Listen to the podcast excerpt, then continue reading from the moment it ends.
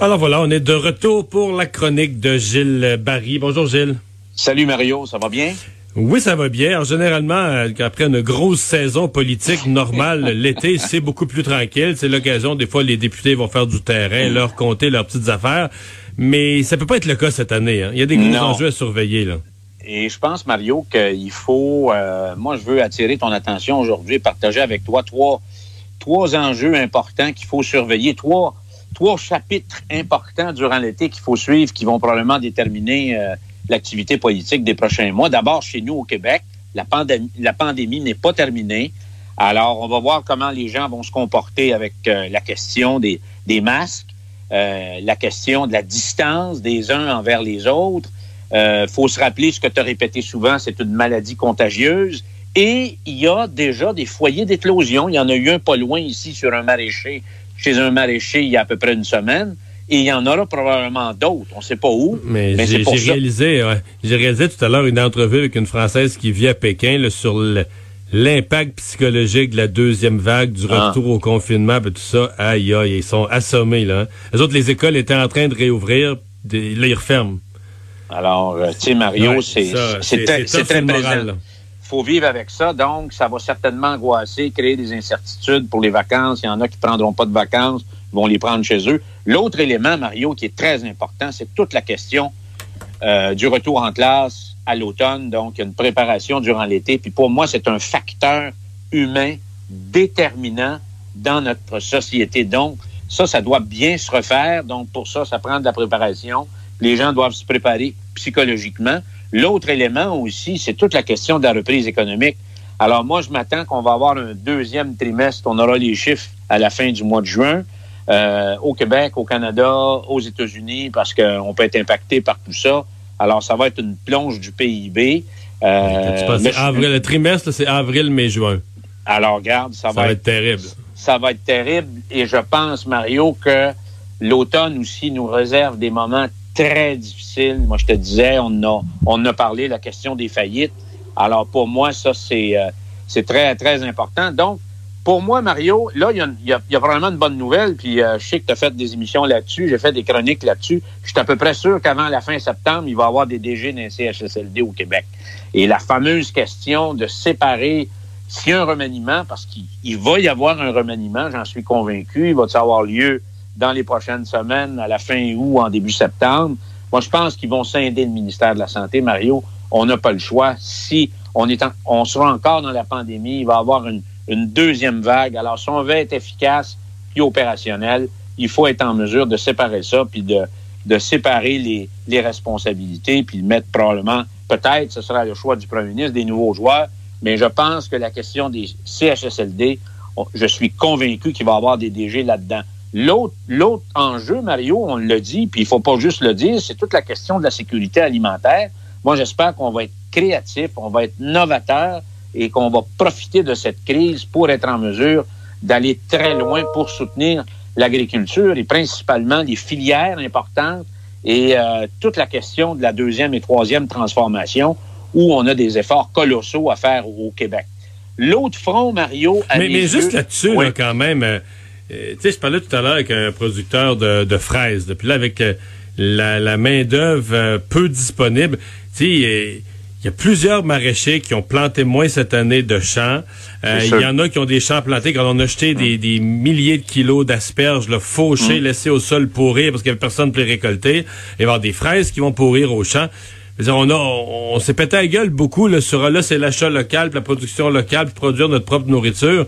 Mais les problèmes de recrutement de main-d'œuvre, mis bout à bout avec la PCU, puis le goût limité des gens de travailler, des gens de chez nous de travailler au champ, tu mets tout ça bout à bout. Excuse-moi, ce sera pas une année extraordinaire du tout, du tout, du tout en termes d'achat local au niveau de la nourriture. Là.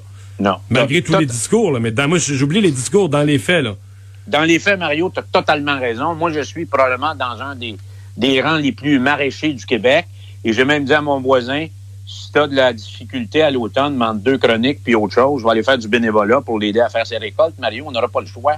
Et euh, euh, j'aurais juste un warm-up de tracteur à faire un peu, parce que ça fait longtemps que j'ai pas conduit ça. Mais je peux te dire, Mario, qu'il y a un enjeu pour les récoltes d'automne au Québec.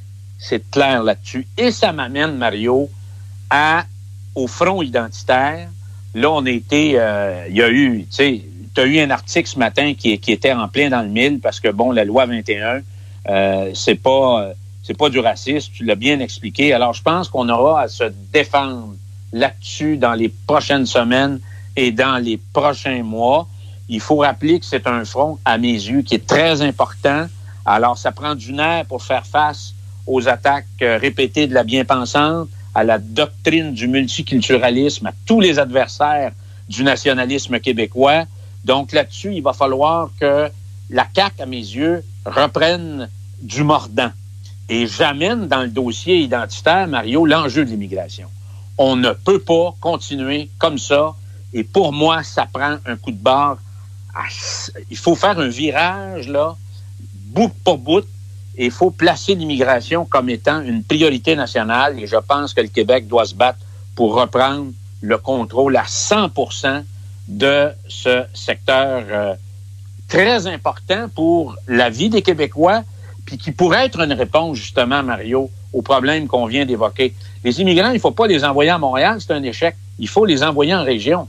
Puis il faut être inventif, puis créatif, puis faire appel aux municipalités. Puis on pourrait peut-être en faire venir le 15 à 20 000 familles d'une shot pour être en mesure de combler nos besoins en région. C'est là que le travail est, c'est là que l'intégration peut mieux se faire. Et je pense que là-dessus, euh, la CAC doit réfléchir pour en faire un dossier vraiment, vraiment prioritaire. Je reviens sur le racisme, Mario, parce qu'on n'explique pas ça assez souvent. Moi, ça fait 20 ans que je voyage dans les Amériques, j'analyse des systèmes politiques, des systèmes sociaux, des systèmes économiques. faut jamais oublier que le Québec, c'est 17 milliards de dépenses de plus sur les programmes sociaux à chaque année par rapport à l'Ontario. Puis par rapport aux provinces canadiennes, la garderie, les garderies, l'aide sociale, euh, l'éducation, les services sociaux, la santé, je pense qu'on est sans aucun doute, sans aucun doute, Mario, la zone la plus sociale des Amériques. Les Américains nous viennent pas à la cheville. Et, et, et on le dit pas assez souvent. Alors, euh, on peut pas accepter qu'il y a des gens qui, qui viennent ici, qui crachent sur nos, notre mode de vie et nos valeurs sans qu'on puisse ne pas répondre à ça et remettre en perspective. Et le ministre Carman l'a fait l'autre fois d'entrée de jeu. Il faut avoir vécu ailleurs, avoir eu, avoir été confronté à ça ailleurs pour comprendre qu'au Québec, c'est vraiment une zone très privilégiée. Tout le monde sur la planète voudrait venir vivre ici, spécialement à cause de ça. Puis c'est une, on est un endroit où c'est sécuritaire, Mario. Alors, l'autre front, Mario, qui est très, très important, c'est Ottawa. Alors, euh, il faut se poser la question, c'est Justin, vas-tu prendre euh, des vacances, puis il va remiser son, son chéquier? Alors, il a dépensé combien jusqu'à maintenant? Ça va s'arrêter où? Alors, il va-tu continuer à faire ça? il, va il, va nous faire, le 8 juillet euh, une espèce d'énoncé économique, une mise à jour économique. Donc, probablement qu'on aura un, estimé au moins dans, en plein milieu de l'été. C'est ce qu'on fait quand on veut pas trop que ça fasse les nouvelles.